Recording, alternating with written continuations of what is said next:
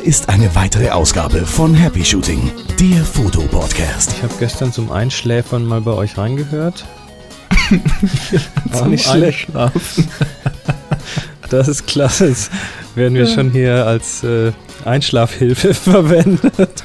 Vielleicht sollten wir noch irgendwie so ein Gute Nacht-Lied am Ende singen oder so. Und hier sind eure Moderatoren, Boris und Chris.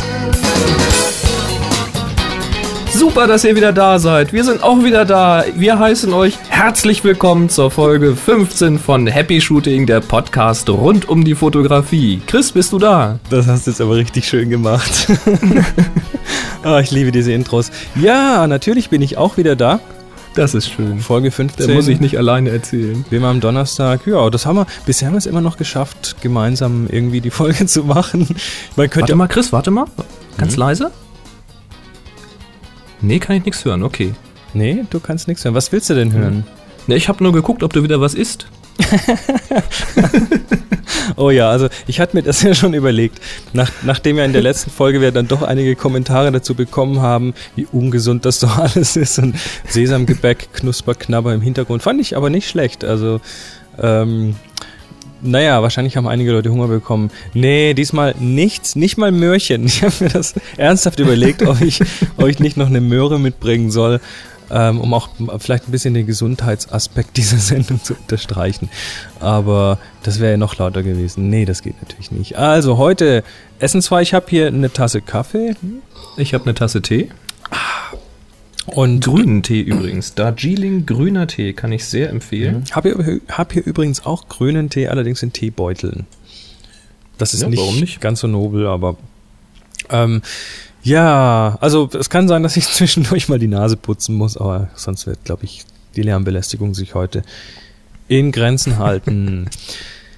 Ja, was gibt's Neues? Also sollen wir erstmal kurz über die Themen. Eigentlich gibt's keine Themen heute. Ja, wir machen einen schnellen Überblick, das dauert ja nicht lange. Ne? Also wir haben ein paar Hörer-Feedbacks wieder. Genau, und dann gibt's ähm, eigentlich nur ein riesengroßes Thema und ähm, das ist der Teil zwei von unserem Stativ-Special. Da, da, da. Beziehungsweise genau. von, von Boris Stativ-Special, weil der hat die ganze Arbeit damit gemacht. Da ist also da hat sich also wirklich tief reingegraben. Genau. Wir setzen heute Thema. im Stativ einen Kopf auf. Genau, 20 Minuten wieder, okay? Na, maximal, na klar. Eben. Und dann reden wir noch ein kurz, kurz über die aktuelle Aufgabe und da gibt's nämlich einen Gewinner und äh, warte noch. Jo. Das war's eigentlich schon. Das war's eigentlich schon, genau. Das war's eigentlich schon. Das wird auch wieder eine richtig kurze Show heute. Also, was gibt's Neues? Ah, wir haben ein neues Forum. Tatatata, wir haben ein neues Forum, ein Forum, Nein, ein Forum. wir haben ein doch, Forum. Doch ein Forum, das ist schon ein paar Tage online. Ich habe das, das äh, am Dienstag schon eingebaut in die Website.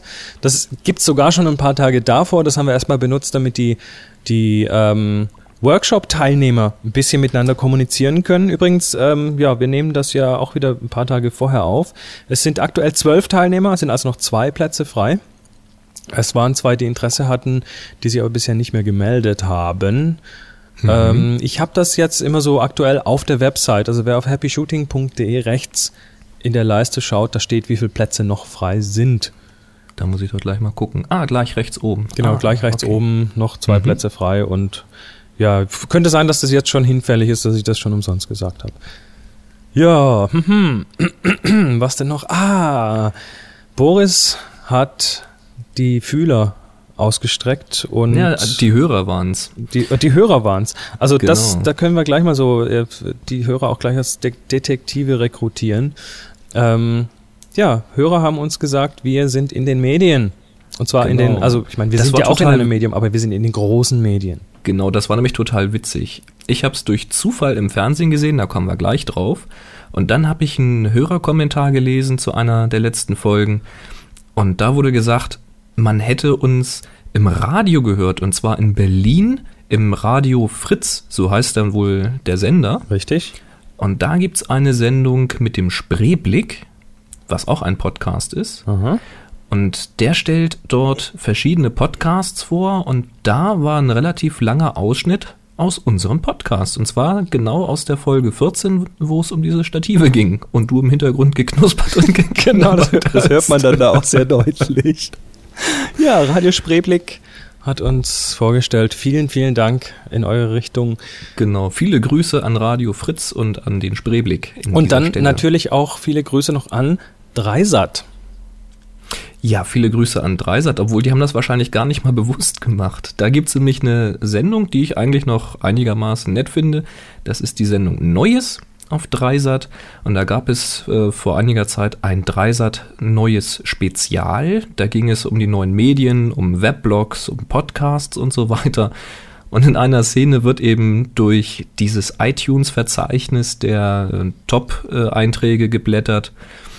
Und in diesen Top-Listen, da standen wir auch mal eine Zeit lang drin. Und genau in der Zeit müssen wir ge geblättert haben. Jedenfalls sieht man so na, ich müsste es mal zählen, es sind glaube ich so 10, 15 Frames. Also es sieht man unser Logo durchhuschen.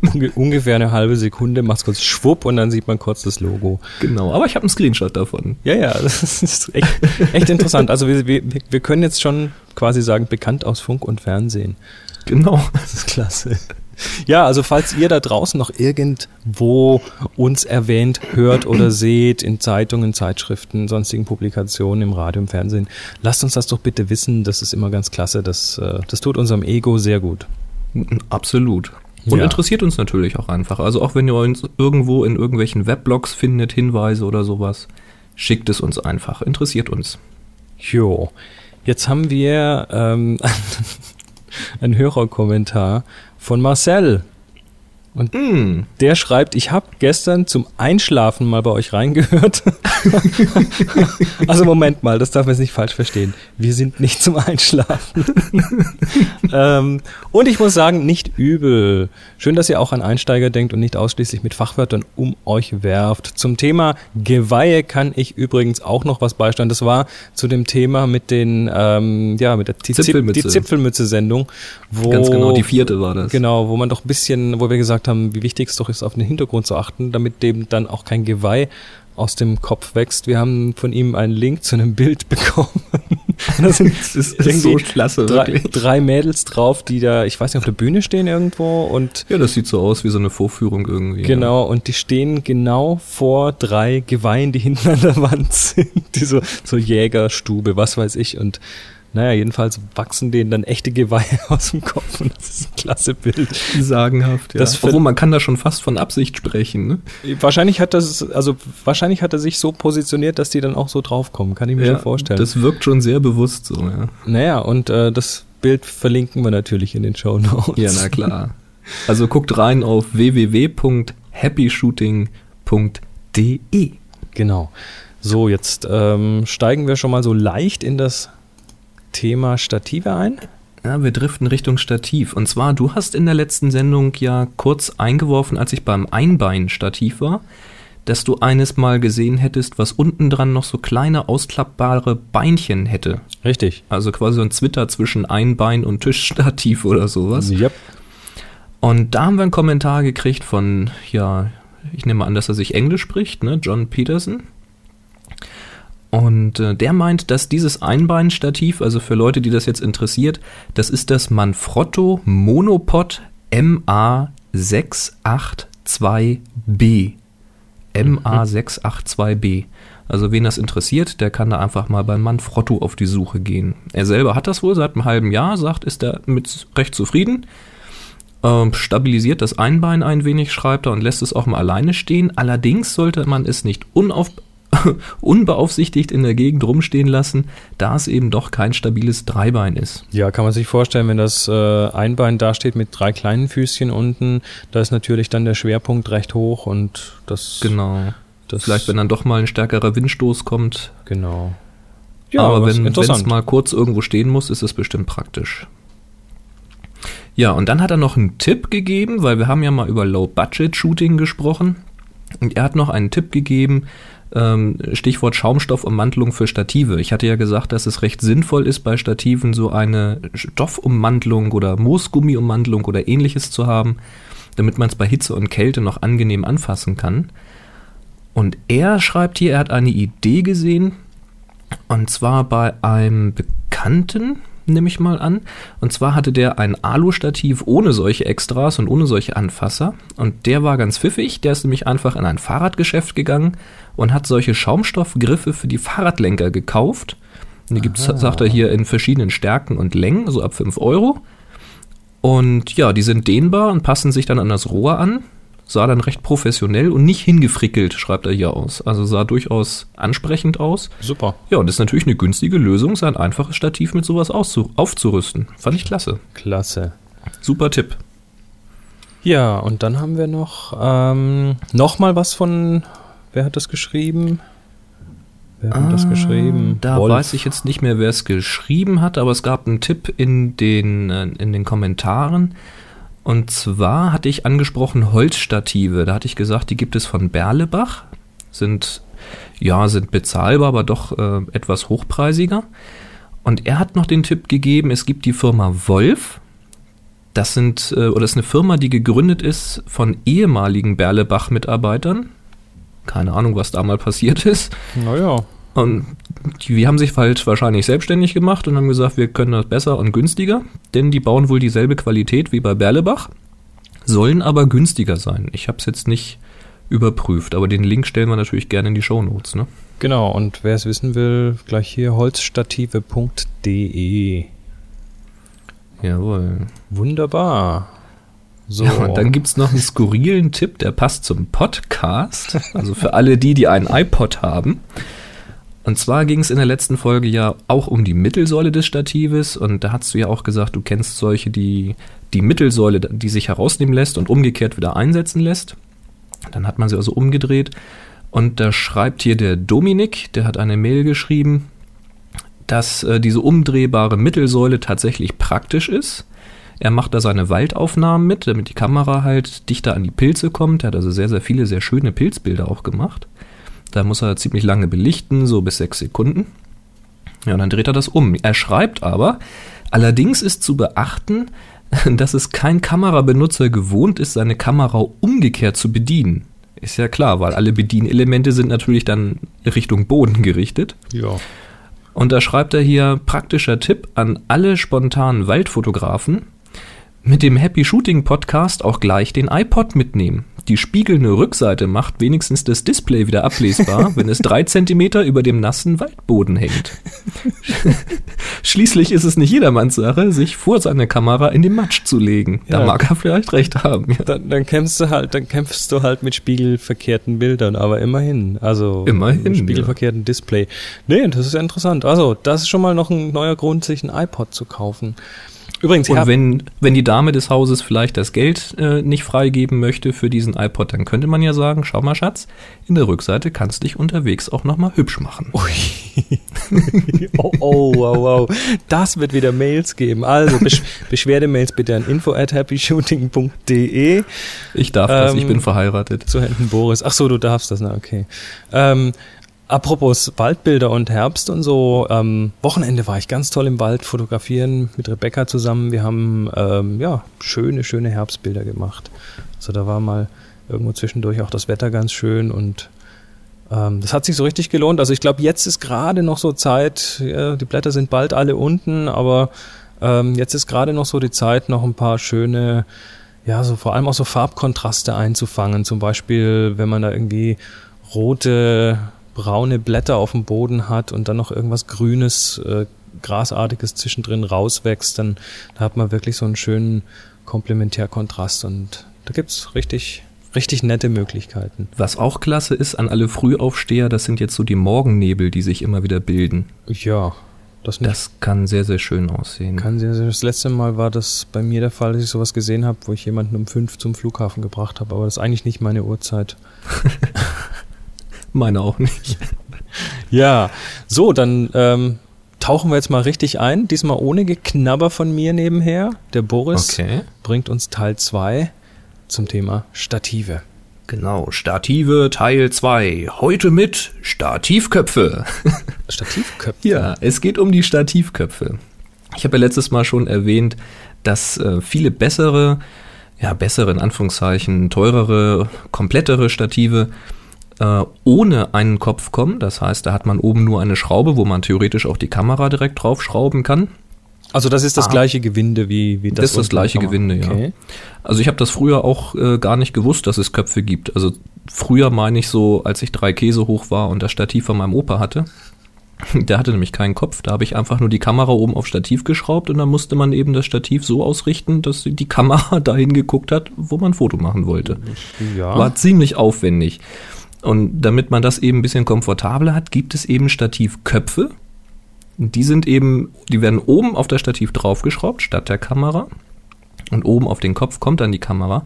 Und so ein Stativkopf ermöglicht es eben nun, diese Kamera in verschiedene Winkel zeigen zu lassen, verschiedene Richtungen zeigen zu lassen, ohne dass man immer das Stativ umbauen muss. Das ist eigentlich der Grund, warum man so einen Kopf benutzt. Ja, und wie sollte es anders sein? Auch hier geht man natürlich nicht einfach los und sagt, ja, dann äh, schicken Sie mir mal bitte einen Stativkopf, sondern äh, das wird halt ähnlich kompliziert wie beim Stativ. Oh Obwohl, naja. also ich denke, beim Stativkopf findet man, glaube ich, schneller das, was zu einem selber passt. Das versuchen wir jetzt mal zu ergründen. Worin unterscheiden sich die Stativköpfe? Zunächst mal natürlich, wie, der, wie die Stative auch, im Material. Da gibt es also welche, die sind aus Kunststoffen, es gibt welche aus Aluminium, äh, es gibt welche aus Magnesium. Also da gibt es verschiedene Materialien und das unterscheidet sich dann auch wieder in dem Gewicht von dem Stativkopf und in der Tragfähigkeit von diesem Stativkopf. Und da muss man halt ein bisschen aufpassen. Man muss also dann immer rechnen, wie viel wiegt denn das Stativ? Vielleicht will ich ja eine leichte Ausrüstung. Und dann habe ich jetzt ein Stativ gekauft mit, weiß ich nicht, anderthalb, zwei Kilo. Und dann kaufe ich jetzt vielleicht einen Stativkopf, der wiegt aber vielleicht sogar noch mal ein Kilo. Also da muss man ein bisschen drauf achten, was, was? man sich dann da so alles drauflädt. Ein Kilo ja. für einen Stativkopf? Ja, es gibt auch schwerere noch. Ach ja. du meine Güte.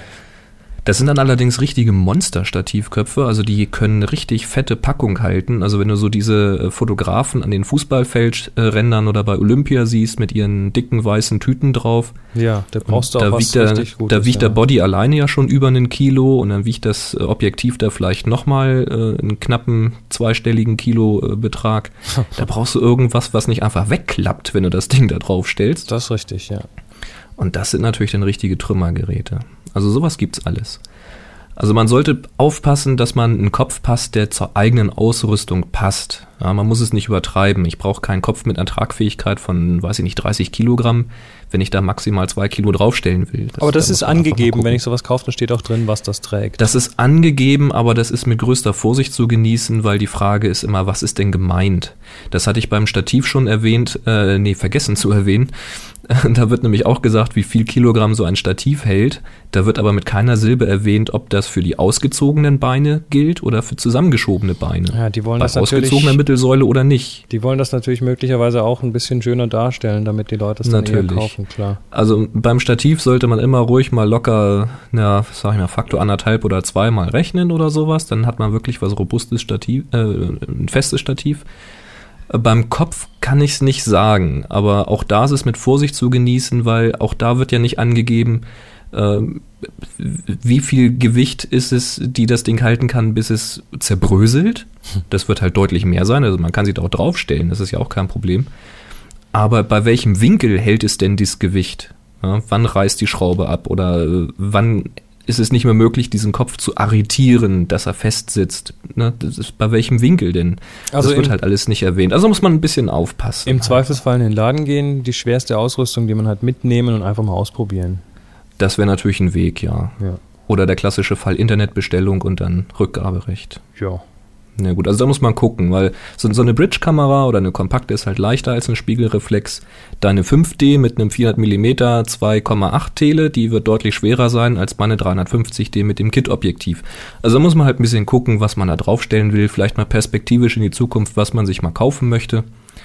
Weil es sollte eigentlich so sein, dass man sich den Stativ, äh, dass man sich ein Stativ und den dazugehörigen Stativkopf eigentlich nur einmal kauft und dann sollte das Ding eigentlich ein Leben lang halten. Ja, die Größe. Es gibt sehr unterschiedlich große Stativköpfe. Mit Größe meine ich jetzt sowohl die Höhe, also wie viel fügt dieser Kopf denn jetzt zum Packmaß des Statives hinzu, weil natürlich will man den Kopf nicht jedes Mal wieder abschrauben. Der soll ja dauerhaft drauf bleiben. Und da muss man natürlich aufpassen, wenn man jetzt ein sehr geringes Packmaß mit dem Stativ haben möchte, dass man dann guckt, dass der Kopf nicht zu hoch wird. Da gibt es nämlich sehr, sehr lange Stativköpfe, komme ich nachher noch kurz zu. Ja, da muss man ein bisschen gucken. Und dann äh, gibt es aber auch äh, eine unterschiedliche Ausdehnung im Raum, ja. Also wie viel Platz nimmt der Kopf denn so insgesamt weg? Das kann vielleicht interessant sein, wenn man sowas mal in eine Tasche packen will und dann hat man alle Richtung irgendwie, weiß nicht, 20 Zentimeter lange Hebel abragen. Ja, da muss man ein bisschen gucken. Ja, und in der Anzahl der Hebel und der Knöpfe, die an so einem Kopf dran sind, um eben diese Winkel einzustellen, da gibt's auch Unterschiede. Und da sage ich einfach mal, je mehr Hebel da dran sind, desto länger dauert es, dieses ganze äh, Gerät einzustellen. Aber umso genauer ist es auch unter Umständen. Da muss man halt gucken, was man möchte. Und da kommen wir jetzt zu, nämlich das sind die verschiedenen Konzepte, in denen sich diese Köpfe unterscheiden. Es gibt da verschiedene grundlegende Konzepte, was ein Kopf ist. Und ähm, vorweg gesagt, es gibt 3D-Neiger, es gibt Getriebeneiger, es gibt Kugelköpfe und es gibt noch Sonderformen wie eben so ein Action Grip. Okay. Was ist das? Schon mal gehört? Ähm, gehört von allem, ja, schon, ja. Schon mal, schon mal gehört, ne? Naja. Also es fängt an beim 3D-Neiger, das ist so der Klassiker. Ähm, da hat man im Grunde genommen für jede Raumachse, man, man hat ja drei Raumachsen, X, Y und Z, kennt ihr vielleicht noch aus dem Matheunterricht. Und für jede dieser Raumachsen hat man einen eigenen Hebel. Diesen Hebel, den kann man einfach anfassen, da ist meistens so ein dickeres Ende dran, wo man schön angreifen kann, das ist ein bisschen weicher. Da kann man dran drehen, um ihn zu lösen und festzustellen und dann kann man jede Achse getrennt voneinander einstellen. Also horizontal drehen, vertikal kippen und so weiter.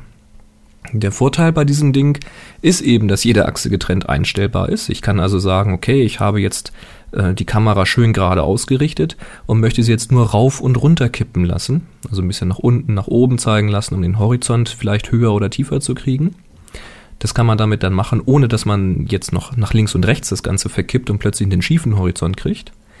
Kann aber auch ein Nachteil sein, weil es eben langsam ist, wenn man jetzt alle drei Achsen verstellen möchte. Dann muss man halt alles erstmal lösen und irgendwie hin und her eiern. Muss man gucken.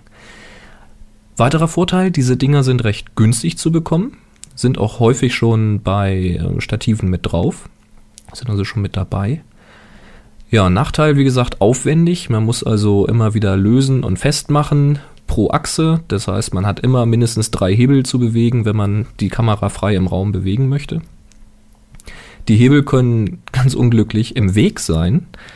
Also da bin ich wieder mit meinen zwei linken Händen gefragt. Wenn ich dann so ein Ding vor mir habe, dann weiß ich nicht, ich verhedder mich irgendwie in diesen, diesen Hebeln und ja, manchmal drehen die sich so ganz unglücklich mit, so dass man dann gar nicht in den Winkel kommt, weil die Kamera kann da nicht hin, weil da ist dann erstmal ein Hebel im Weg, dann muss man sich erstmal eine andere Lösung dafür suchen oder das ganze Stativ umstellen. Aber das kann auch an mir liegen.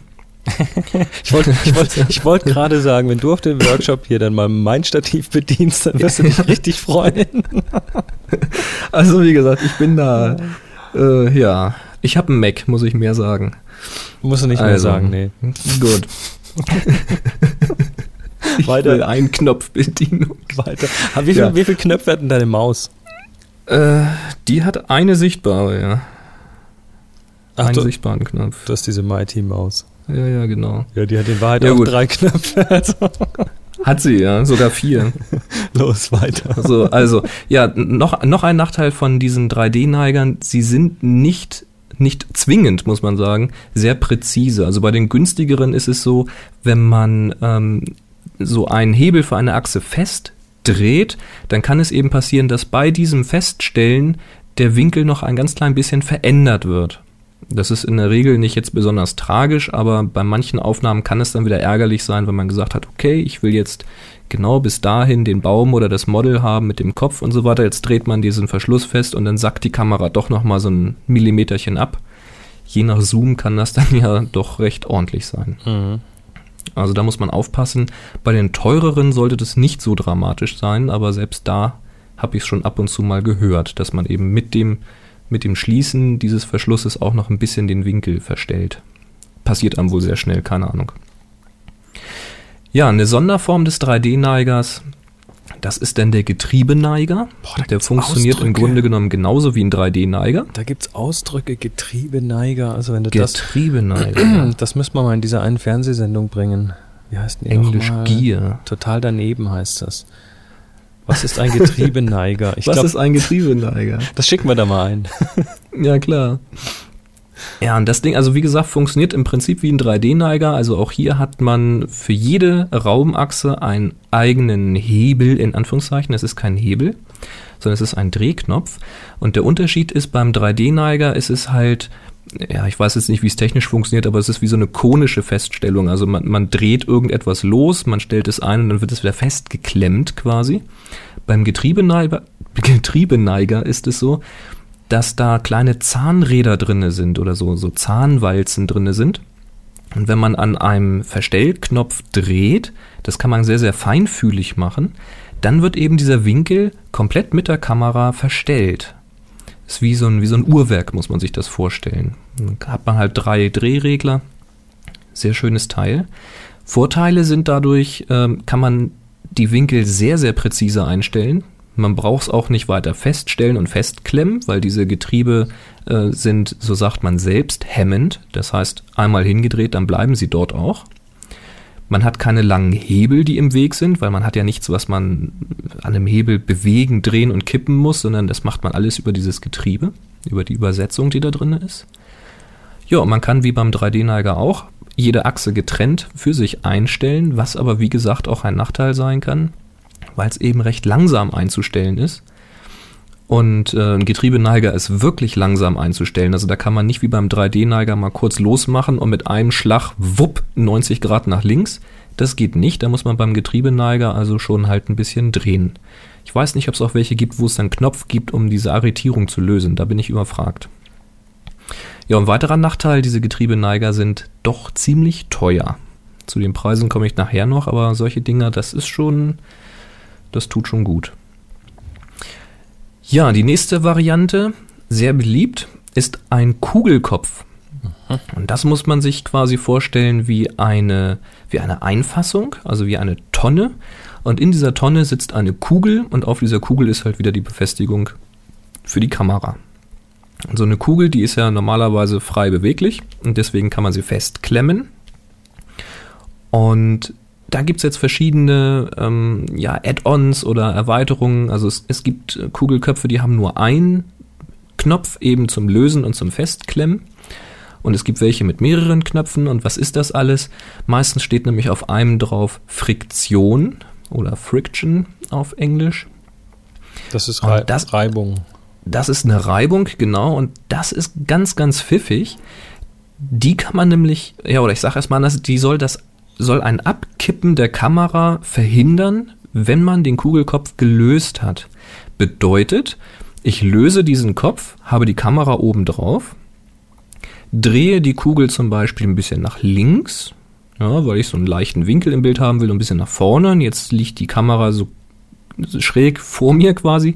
Normalerweise, wenn ich jetzt loslassen würde, würde sie einfach klatsch bis auf die vollen 90 Grad runterfallen. Aua. Die, ja, sehr unangenehm. Mit dieser Friktion kann man das verhindern. Die stellt man quasi so scharf ein, diese Reibung, dass sie dem Gewicht der Kamera äh, gegenwirkt. Hm. Das heißt, man kann sie dann an möglichst jeder Stelle loslassen, egal wie man sie eingestellt hat, und die Kamera kippt nicht weiter ab. Man kann sie halt dann nochmal zusätzlich festdrehen, an einem eigenen Knopf meistens, damit man auch nicht aus Versehen irgendwas verstellt, aber Ansonsten ist das so ein bisschen, als ob man die Schwerkraft aufhebt mit dieser Friktion. Das ist ganz, ganz pfiffig. Und da gibt's halt verschiedene Konzepte. Es gibt halt Konzepte, wo die Friktion mit einem eigenen Knopf eingestellt wird und das Feststellen und Lösen mit einem zweiten Knopf. Es gibt aber auch Lösungen, die das mit einem Knopf realisieren. Da muss man halt gucken, was einem, ja, wie man es lieber hätte. Äh, zusätzlich gibt es äh, Kugelköpfe mit Panoramafunktionen und das bedeutet, dass der ganze Kopf, also diese Tonne inklusive der Kugel, sich nochmal horizontal drehen lässt. Ich muss also nicht die Kugel lösen, sondern ich kann das ganze Konstrukt nochmal um ähm, ja die horizontale Achse, das Thema hatten wir schon mal. Es ist, es ist die senkrechte Achse, also ich kann die Kamera horizontal drehen. Mhm. Das heißt, wenn, wenn man die äh, Kamera quasi mühsam äh, schön in, im Wasser ausgerichtet hat, also waagerecht genau. ausgerichtet hat, dann kann die nicht mehr zur Seite wegkippen. Genau, weil das ist das Problem. Da kommen wir gleich bei den Vor- und Nachteilen dazu. Wenn du sie nämlich löst, kannst du sie ja sofort in alle Richtungen drehen, weil es ist mhm. eine Kugel. Und wenn man das halt einmal ausgerichtet hat und man möchte ein Panorama machen, dann sollte man darauf achten, dass äh, dieser Kugelkopf eine Panoramafunktion hat oder sich überhaupt drehen lässt, denn das ist das Witzige. Es gibt Köpfe, die kosten extra viel Geld, wenn draufsteht Panorama-Option. Und das ist meistens nichts weiter als, ja, ähm, dass diese, diese Tonne, wo die Kugel drinne sitzt, nochmal auf einer Platte draufsteht, auf einer drehbaren Platte und dort eine Gradeinteilung ist, dass man also sieht, um wie viel Grad man die Kamera gedreht hat. Ähm, ja, mehr ist das in der Regel nicht. Manchmal ist da noch so, ein, so eine Libelle, also so eine Wasserwaage drinne. Und dann kosten die richtig viel Geld. Es gibt aber durchaus solche Kugelköpfe, die haben eine solche Drehmöglichkeit. Sie lassen sich horizontal drehen. Aber man sieht diese Platte jetzt nicht extra. Da ist keine Gradeinteilung drauf und so weiter. Aber man kann sie eben trotzdem drehen. Das ist in der Regel deutlich günstiger und reicht dann meistens trotzdem aus, weil wir reden jetzt ja nicht von irgendwelchen Profi-Anwendungen, wo es darauf ankommt, genau 15 Grad weiterzudrehen, sondern wir, wenn wir ein Panorama machen, überlappen wir ja eh Freihand. Ne? Ja. Ja, also da kann man nochmal Geld sparen, wenn man da mal guckt. Ja, Vorteil vom Kugelkopf. Alle Achsen lassen sich gleichzeitig verstellen. Ich löse also einfach nur den Knopf und kann sie sofort frei bewegen. Das ist so ein bisschen so, als ob man sie wirklich in der Hand hätte. Und man kann einfach sehr schnell damit arbeiten. Kann aber, wie wir gerade erwähnt haben, auch ein Nachteil sein, denn wenn ich sie sorgsam an einer Achse ausgerichtet habe und ich löse das ganze Konstrukt, schwupp, ist sie verstellt. Mhm. Ja. Ja. muss man halt gucken. Und äh, wie gesagt, wenn es dann so eine Lösung mit einem Feststellknopf ist, mit Friktion und so weiter, dann geht das halt blitz, blitz schnell, da irgendeine Einstellung zu ändern.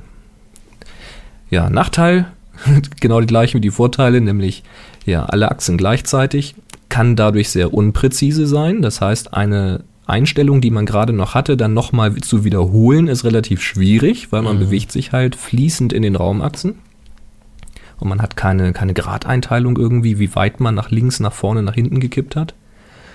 Und äh, ja, die, best, die etwas besseren Kugelköpfe, die also auch richtig was taugen, die können dann auch ziemlich teuer werden. Da muss man also ein bisschen gucken, äh, was man halt braucht und sollte nicht größer kaufen, als man wirklich braucht. Ja, und dann ist äh, das letzte ist der Action Grip oder der Heavy Duty Ball Grip. Das ist im Grunde genommen ein Sonderfall von dem Kugelkopf. Sowas habe ich bisher gesehen von der Firma Manfrotto und von der Firma Valimex. Das ist im, ja, im Grunde wie ein Kugelkopf, nur äh, ist da meistens senkrecht gestellt ein Griff dran, wie so ein Totmannschalter quasi. Mhm. Wir haben Rasenmäher, so, so ein Griff dran. Und der Witz dran ist jetzt, äh, wenn ich diesen Griff anfasse, dann ist ein kleiner Hebel dran. Und wenn ich dann zugreife, dann ziehe ich diesen Hebel an und schwupp ist der Kugelkopf gelöst. Jetzt kann ich die Kamera mit der Hand frei einstellen. Die Kamera sitzt dann oben drauf auf dem Griff. Und wenn ich die Hand wieder loslasse, wupp, ist das Ding absolut fest verwackelt nicht mehr, verrutscht nicht mehr. Sowas habe ich schon gesehen bei Einbeinstativen, dass du dir auch in der Höhe verstellen kannst durch so einen Griff, dass du also ganz schnell mal eben kurz die Höhe ändern kannst. Praktisch. Sehr mhm. praktisch, ja. Das ist super. Also ich habe so ein Ding mal gesehen, ich habe es noch nicht live benutzen können, aber der große Vorteil, den eben sehr, sehr viele da in, in den Foren auch schildern, ist, dass es eben wirklich sehr, sehr schnell einstellbar ist. Also wirklich greifen, drehen, loslassen und fertig. Da muss man keine Knöpfe mehr drehen und justieren und so weiter. Nachteil wie beim Kugelkopf auch, es sind immer alle Achsen gleichzeitig. Mhm. Also es ist nicht so präzise, um eine Einstellung zu wiederholen und es ist recht schwer, jetzt genau den Horizont auszurichten und sowas. Äh, und ein weiterer Nachteil kann ein Nachteil sein, ähm, so ein Ding ist recht hoch. Also so, so ein Kugelkopf, ich weiß nicht, ich habe ihn jetzt noch nicht gemessen, lass ihn, was ich nicht, zwischen, weiß ich nicht, 8 und 10 Zentimetern sein. Dann ist so ein Action Grip, der ist ja mindestens so lang wie die Hand, also der wird bestimmt locker mal 20 oder 25 Zentimeter haben oder so. Kann aber auch das, ähm, das Stativ wieder, erhöhen, wenn man es braucht, ja. Ganz genau. Kann jetzt wieder ein Vorteil sein, wenn man jetzt ein niedrigeres Stativ gekauft hat, weil man ein kleineres Packmaß haben möchte. Dann sorgt dann der Kopf im Grunde genommen wieder dazu, dafür, dass die Kamera höher kommt, ohne dass man die Mittelsäule ausfahren muss. Mhm. Was mich jetzt interessiert, was kostet denn das ganze Zeug? Jetzt haben wir ja schon Stative, die irgendwo in den, in den zig hundert, na, oder einige hundert Euro Bereich gehen. Ja, ähm, so, so bei 120 Kopf, geht's los. Hm? So ein Kopf muss ja dann nochmal extra was berappen. So einen Kopf muss man nochmal extra berappen bei vielen Stativen. Ähm, Habe ich mir auch mal zusammengesucht, so einen kleinen Überblick. Ich fange mal an bei den 3D-Neigern. Also wie vorhin schon erwähnt, die sind bei den günstigeren Stativen, das ist ganz lustig, da sind solche Sachen häufig dabei. Also mhm. da, wenn man ein günstiges Stativ kauft, dann sieht man meistens, oben drauf ist äh, eine Befestigung für die Kamera, da ist auch meistens eine Schnellspannplatte dabei und sowas. Mhm. Mit so, mit so drei äh, Hebeln da dran, das sieht so ein bisschen Spider-mäßig aus. Ähm, muss man halt gucken, was das für eine Qualität ist. Die sind häufig aus Kunststoff und so weiter. Wenn man jetzt halt ein bisschen was Besseres kauft, dann geht das so bei 20 Euro über 40 bis 80 Euro los für etwas bessere 3D-Neiger. Man kann aber auch, wenn man es denn braucht, bis zu 270 Euro für einen 3D-Neiger bezahlen. Das ist also. Ach du meine Güte. Ja.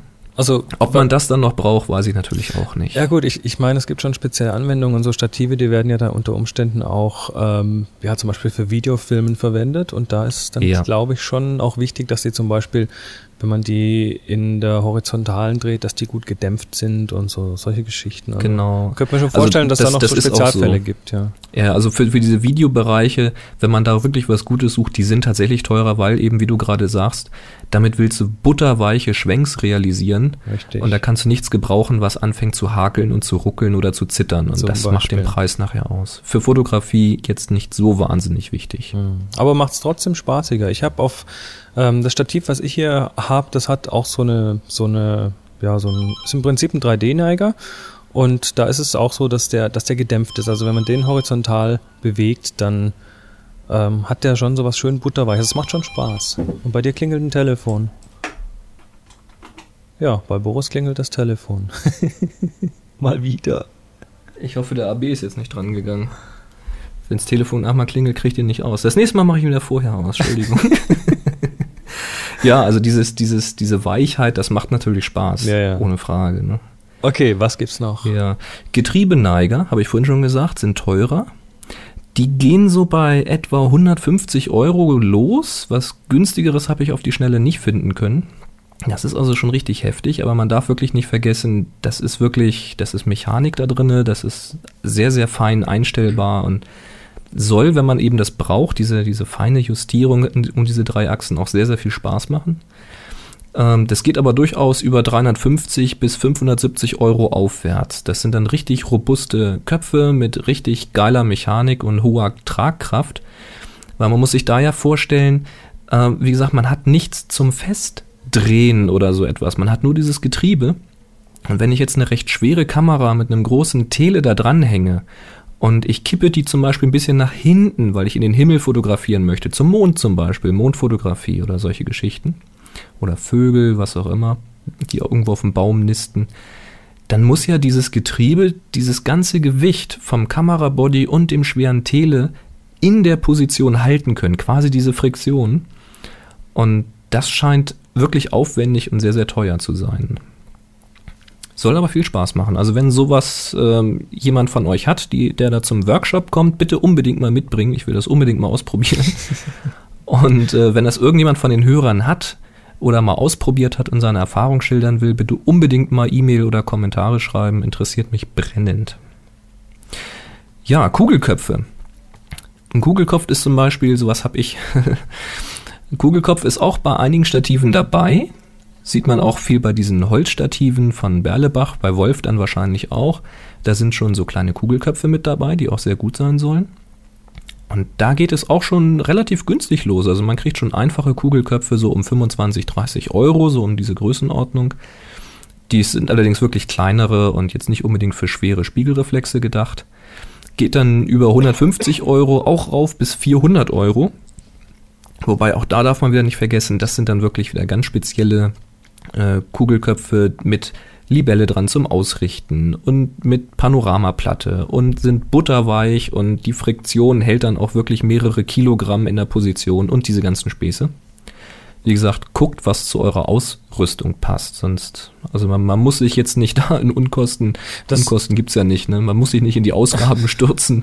Das heißt, das heißt, ich kann für so ein Stativ und für einen Kopf einen richtigen guten dazu dann auch schon mal ähm, mehr ausgeben, als meine Kamera kostet.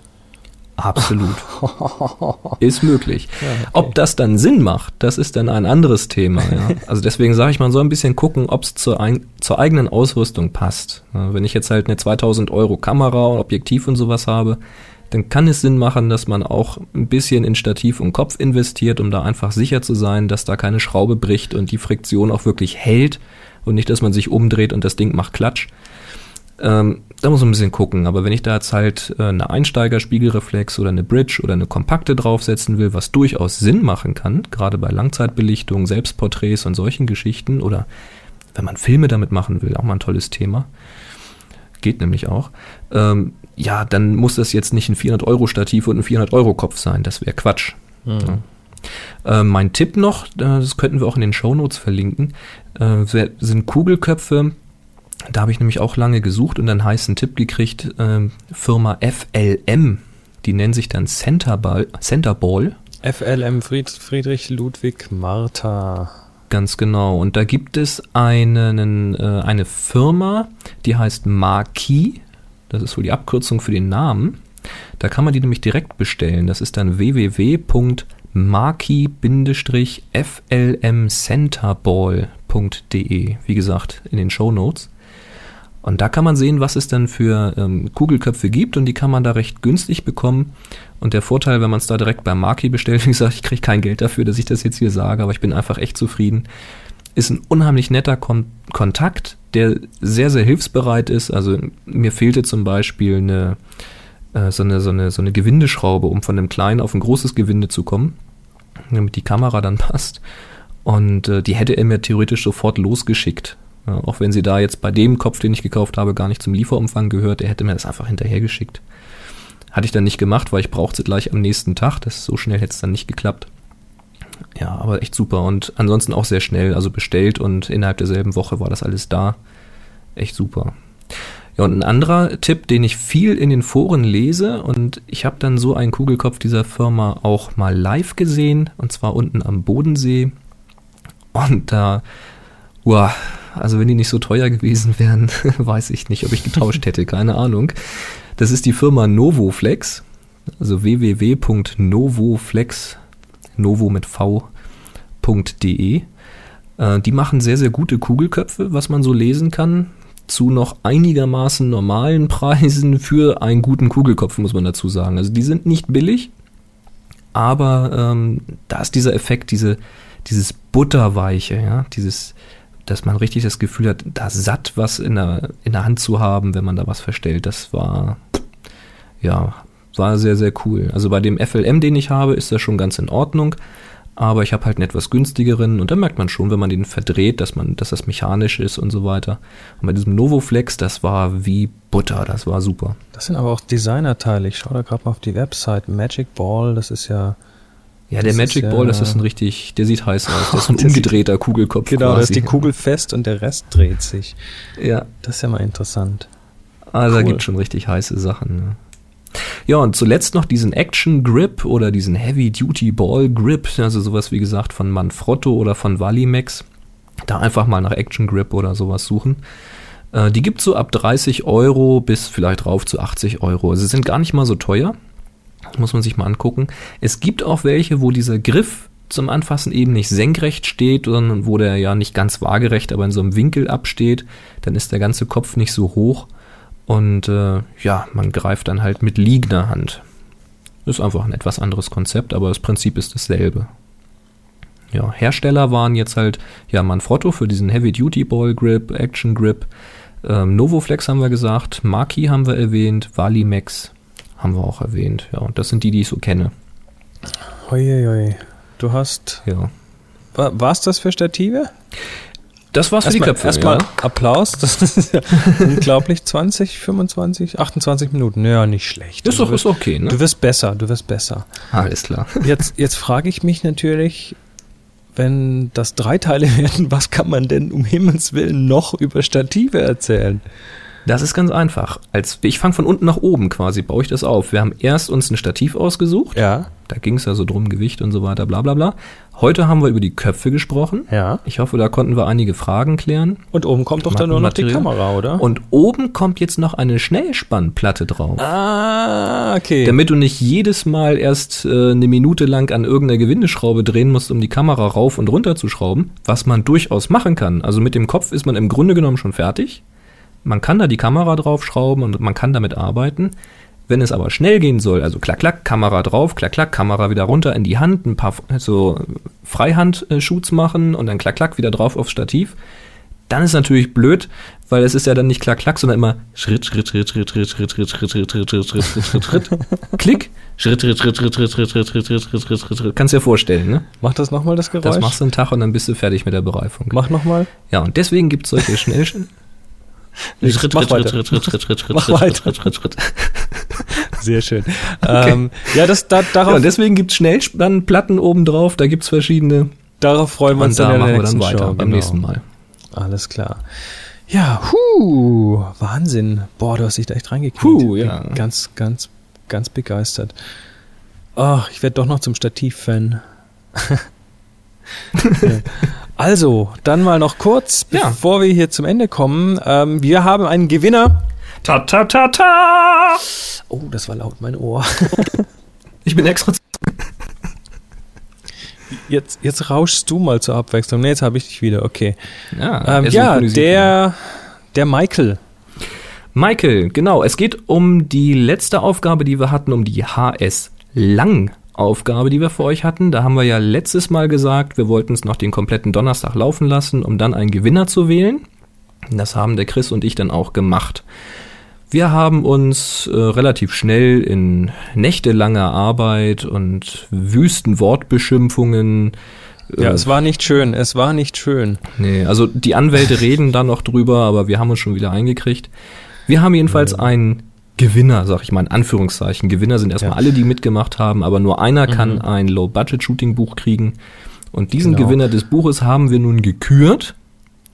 Und es ist der Michael, so steht das da, das Michael, das ist der User da bei Flickr mit diesem Kelvin.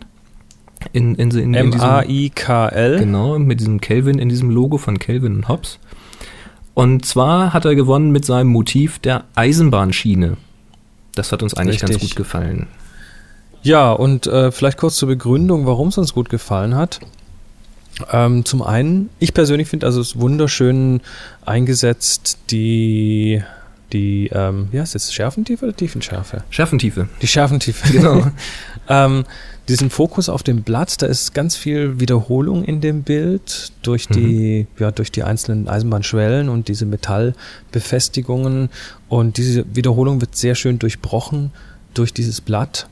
Und dann ist die allgemeine Komposition, was mir persönlich gefallen hat, ist es keine klassische äh, Rule of Thirds, Drittelregel Komposition, sondern das ist einfach irgendwie mit Perspektiven schön gearbeitet und ja, ich fand's, ich fand's toll, dass auf der auf der linken Seite halt diese gerade Linie entsteht durch die Flucht mhm. nach hinten und dann die Eisenbahnschiene so halt nach rechts oben abdriftet, also das Bild ja. quasi voll ausgefüllt ist von dieser Schiene und man im Grunde genommen auf den ersten Blick gar nicht sieht, dass es eine Schiene ist. Mhm. Also man, also ich habe immer so ein bisschen hin und her geschwankt. Ist das jetzt tatsächlich eine Schiene oder ist das vielleicht dieses dieses Hammerwerk von einem Klavier, was auf die Seiten schlägt, oder sind es die Klaviertasten?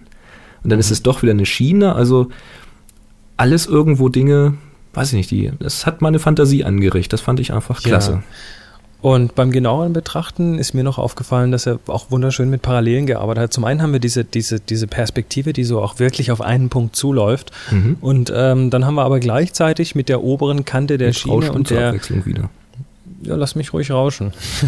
und äh, mit der linken Seite der ähm, dieser dieser Metallteile haben wir auch so Parallelen, die parallel zum oberen und linken Rand des Bildes laufen. Mhm. Und das gibt dem eine schöne Stimmung. Also das gefällt mir. Das ist irgendwie schön. Und dann trifft sich das auch links oben in diesem perspektivischen Punkt, der für mein Gefühl einen angenehmen Abstand hat zum, zu den, zum oberen und zum linken Rand. Also es gibt dem Ganzen so ein, ja, so ein, so ein Halt, es hat Platz zu atmen und das Gefällt der, mir. Der Ausschnitt ist schon wirklich gut gewählt, weil er hat auch geschrieben, mhm. es ist ein Ausschnitt aus einem Bild, ist ja auch nicht verboten.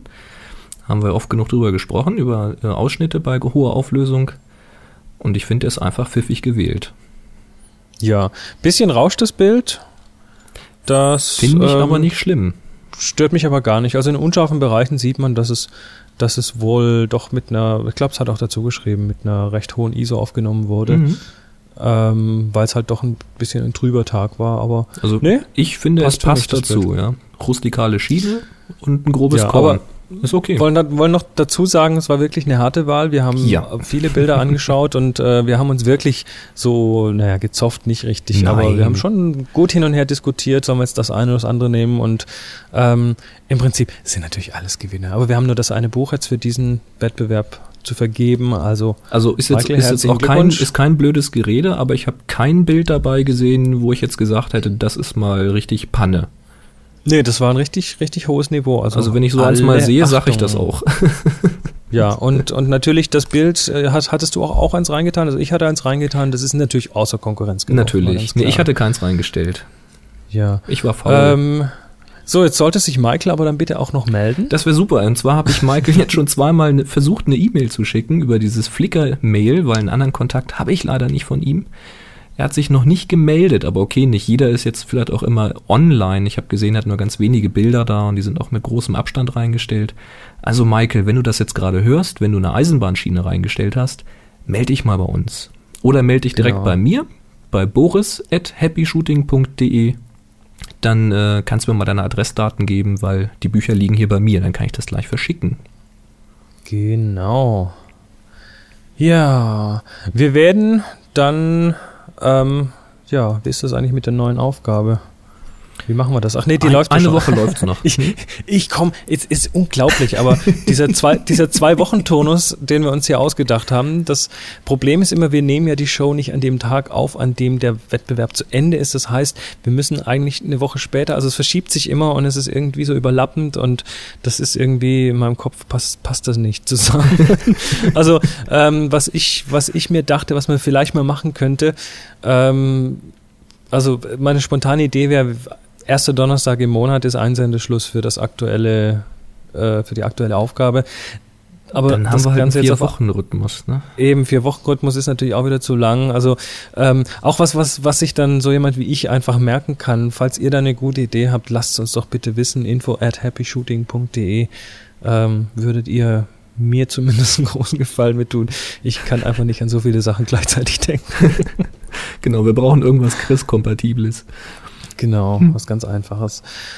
Ja, dann Sehr schön. Bleibt, bleibt uns eigentlich nur noch ähm, euch zu sagen, dass ihr uns doch bitte wieder Sprachnachrichten hinterlassen ja, sollt. Ja, weil MyChingo funktioniert schon wieder eine ganze Weile. MyChingo funktioniert schon wieder. Das war zwischendurch mal wieder ein Tag nicht. Irgendwie, also das ist ganz komisch. Ich weiß nicht, was die da gerade tun. Die bauen wohl gerade ihre Server um oder ach, was weiß ich. Aber es tut ja meistens also Sprachnachrichten auf happyshooting.de in der rechten Seite hinterlassen und äh, wenn ihr ein Mikro habt, einfach einstöpseln und dann draufklicken. Dann gibt es noch, oh übrigens, genau, und das wollte ich auch noch sagen, ähm, habe ich kürzlich entdeckt, diese MyChingo Geschichten, kann sich also diese Sprachnachrichten, die da hinterlassen werden, sind öffentlich, kann sich also auch jeder anhören. Mhm. Das ist schon mal ganz interessant als Kommunikationsvehikel.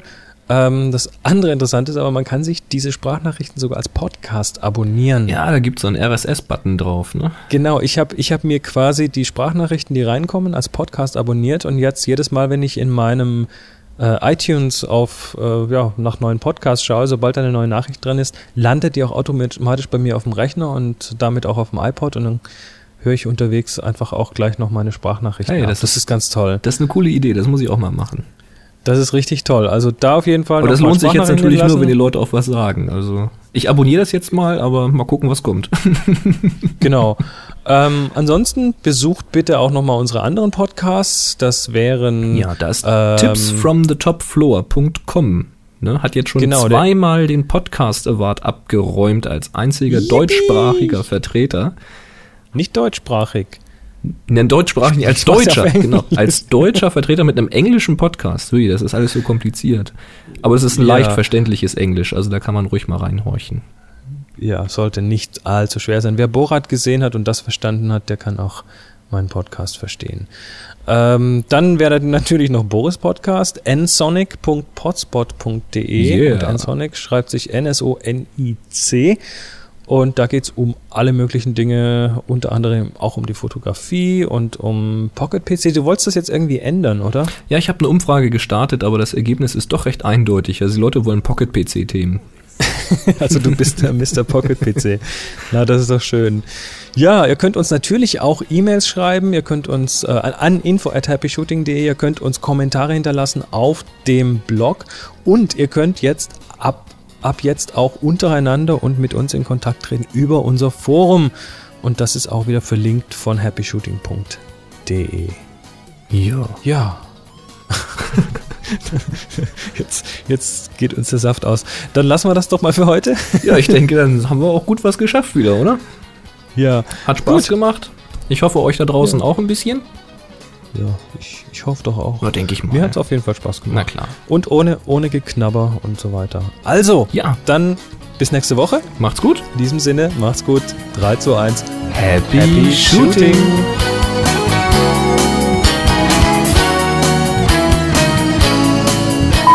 schon lustig. Knops, Knops. Naja, gut, du hättest sie aber auch ein bisschen runterziehen können. Menno. Nee, ich fand das eigentlich ganz lustig so. War mir überhaupt nicht klar, dass man das so deutlich hört. ah. Ansonsten ja, dann Stativteil. Ich gebe dir wieder 20 Minuten in der Show. Na klar.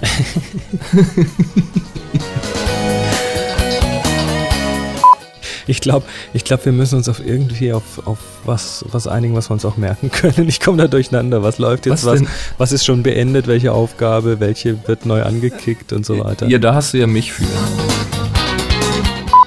Ähm, Habe ich noch den Megapack von Data Becker ersteigert. Das sind auch nochmal 10 CDs.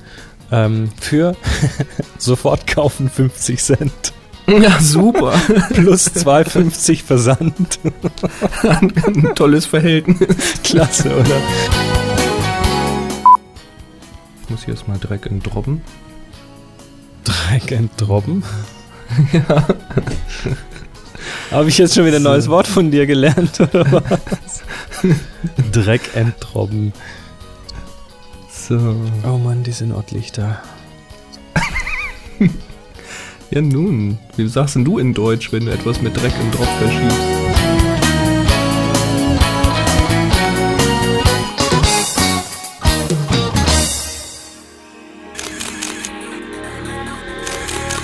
Check out this show and more great photography podcasts at photocastnetwork.com. photocastnetwork.com